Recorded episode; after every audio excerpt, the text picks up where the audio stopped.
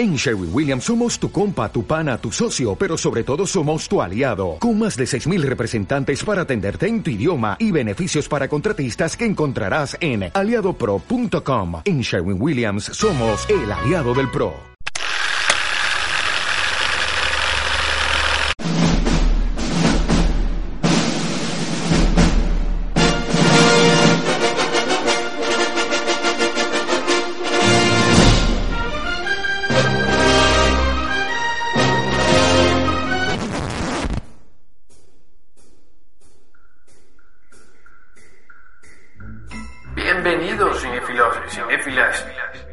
Muy buenos días, tardes, noches. Yo soy Carlitos Méndez y esto es Sin Escucha, donde hacemos lo posible para hacer llegar el cine a través de tus oídos. Y pues nada, ya se nos fue la semana más importante de la cinematografía y nos dejan algunos recuerdos. El regreso de Billy Crystal, aunque esperaba mucho más, una película que se llevó casi todo, pero se fue con un sabor agridulce. Y una película que se llevó toda la gloria.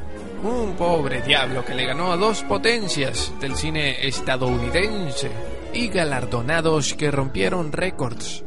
Vimos de todo, así que no nos podemos quejar. Una noche maravillosa, sin duda alguna, pero nos queda la pregunta. ¿Sienten que sobraron o faltaron películas para este año? A ver, ¿qué dicen ustedes? Recuerden que tenemos el Twitter arroba sin escucha, el blog sin-escucha.blogspot.com, nuestro correo 7vvenezuela arroba gmail.com y ahora estamos en iTunes y en SoundCloud. En iTunes solo pongan Carlos Méndez o Cine Escucha y en SoundCloud ubíquennos en soundcloud.com slash Cine Escucha. Pues nada, comenzamos.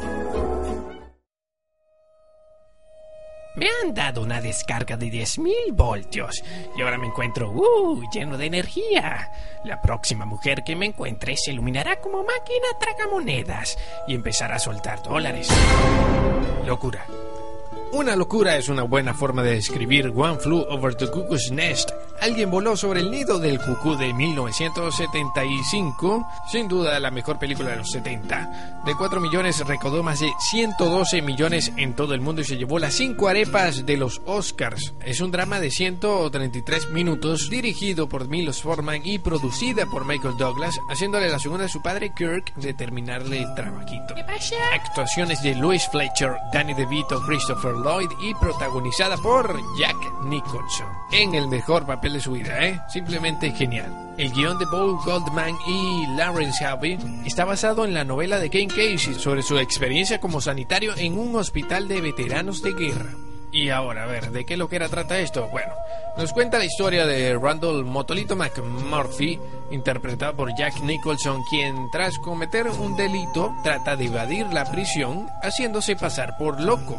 Y como no es la primera vez que pasa, el pana consigue que lo trasladen a un hospital psiquiátrico para que lo examinen. En el centro se encuentra con una cuerda de locos encabezados por Martini, interpretado por Danny DeVito, Max Stever, interpretado por Christopher Lloyd, el doc de Back to the Future, ¿se acuerdan? Ese mismo. Y Chief Browning, interpretado por Will Sampson, los que organiza juegos y actividades que le van dando en la llaguita a la enfermera en jefe Mildred Ratchet, interpretada por Lloyd Fletcher. Y así comienza entonces una lucha de quién puede más entre McMurphy y Ratchet.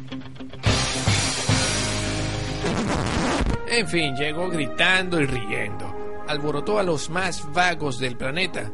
Le sacó la piedra a los poderosos del sistema y era un violador, un gran violador. El más simpático, vago y sucio, Jack Nicholson, y básicamente nos dijo que en todo lo que se supone malo hay algo bueno, y en lo que se supone bueno siempre hay algo malo.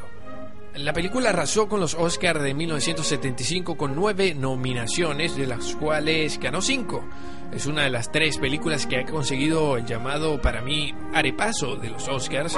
Mejor película, director, guion, actor y actriz principal. Así que este es el clásico del día de hoy. Es una asignatura obligatoria, ¿eh?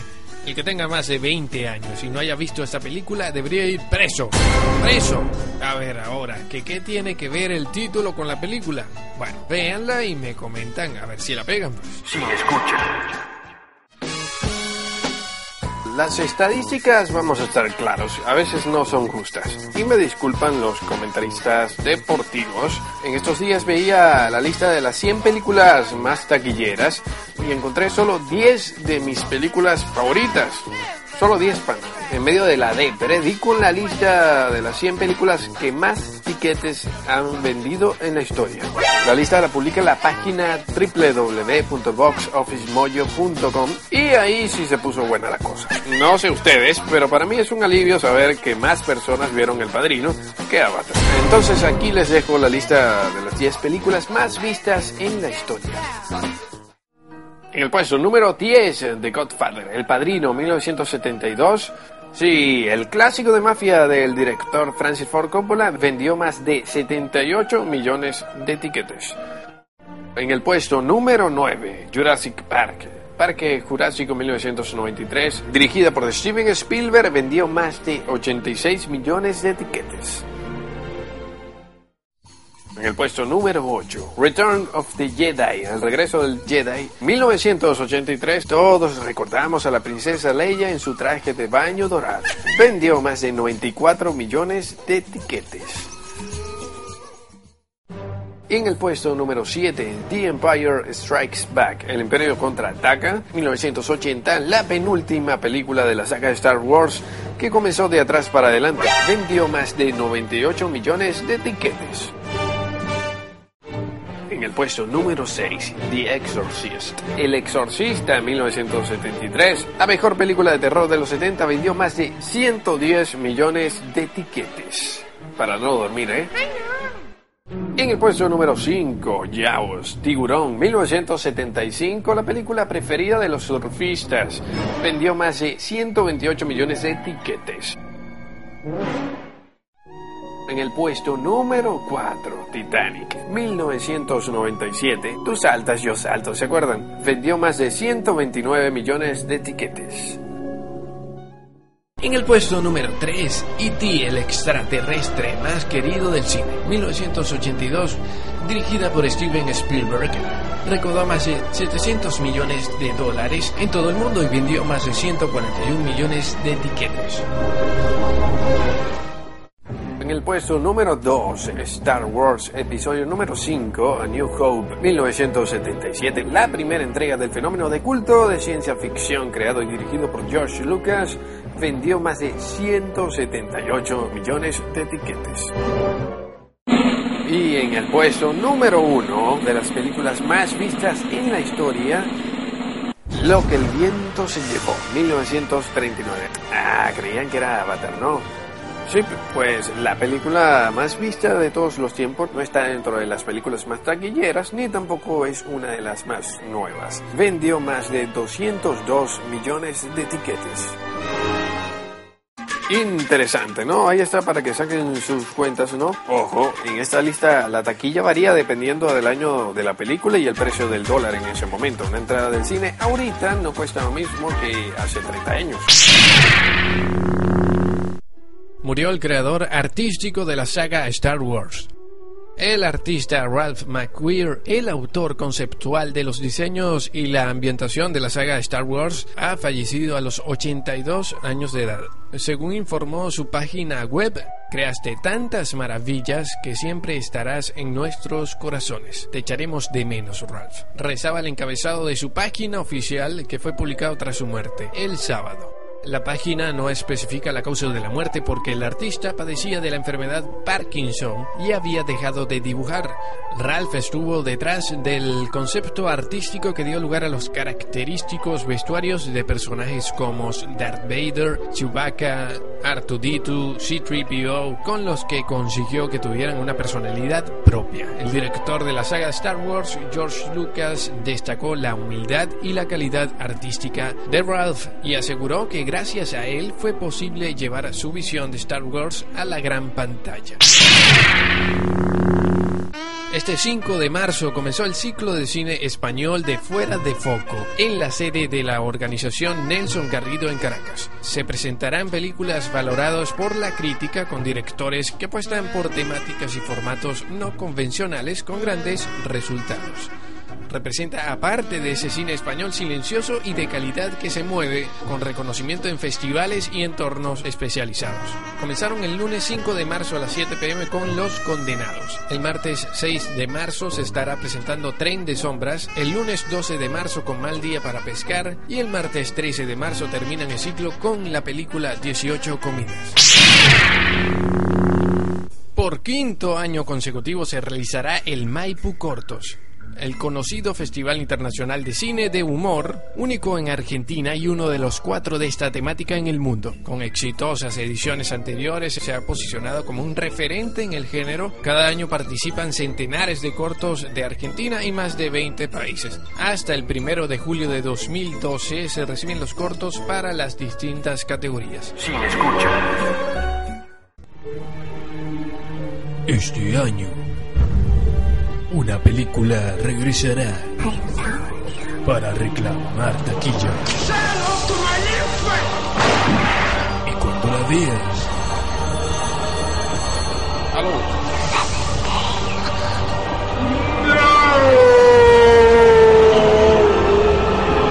quedarás viciado. Advertencia, no conteste llamadas después de ver esta película. ¿Eres un vampiro? Vivo de la sangre, sí. ¿Estás muerta? No, ¿no te das cuenta? Pero, ¿eres vieja? Tengo doce, pero he tenido doce por mucho tiempo. Una producción sangrienta, cruel y sobre vampiros. Puede ser delicada, placentera y sensible. Antes de ver Let the Right One In, diría que no, pero esta película despliega una impresión inimaginable que me hace inclinarme por un gran sí. Thomas Alfredson dirige este drama de terror basándose en la novela sueca de John Avid Lindqvist, que lleva por título Lad den Ruten Coming In. Nos cuenta la historia de un niño solitario, de apariencia triste y acosado por sus compañeros de colegio. Un bicho raro de los suburbios de Estocolmo cuyo entretenimiento es coleccionar los recortes de prensa sobre los asesinatos y sucesos más sangrientos. Pero su suerte parece cambiar cuando conoce a Ellie, su nueva vecina, una misteriosa niña que también parece ser otra chica rara con la que congenia enseguida. Pero las peculiaridades de Ellie van más allá de las de Oscar. La niña nunca tiene frío, despide un olor extraño y suele ir acompañada de un hombre siniestro. Coincidiendo con la llegada de los extraños vecinos, comienzan a suceder una serie de extrañas desapariciones y crímenes de esos que tanto le gusta coleccionar a Oscar. Y no cuento más porque si no les echo a perder la película.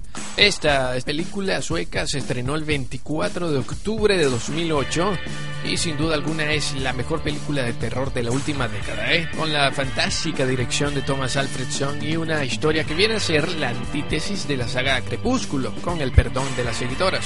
Pero esto es otro nivel. Lo único que se le puede reclamar a esta joya del séptimo arte es que Suecia no la seleccionó para competir en los Oscars del 2009, no llegará a nuestras salas de cine y que les vendieron los derechos a Hollywood para hacer su versión americana, la cual dirigió Matt Rivers, el de Cloverfield, ese mismo. El nombre del remake se llama Let Me In. Esta es la joya perdida del séptimo arte de esta semana. Ahí la tienen para que la descubran y le den la taquilla que merece. Sin escucha. Pues nada, esto fue todo el tercer podcast de Sin Escucha. Muchas gracias por hacer un tiempito para escucharlo. Recuerden por favor escribirnos al Twitter arroba sin escucha eh, o a nuestro correo 7bvenezuela arroba gmail.com. Visiten nuestro blog sin escucha.blogspot.com y recuerden que estamos en iTunes y en SoundCloud. Pues nada, nos escuchamos el próximo domingo para hablar de lo que nos gusta, el cine. Cuídense mucho, chao.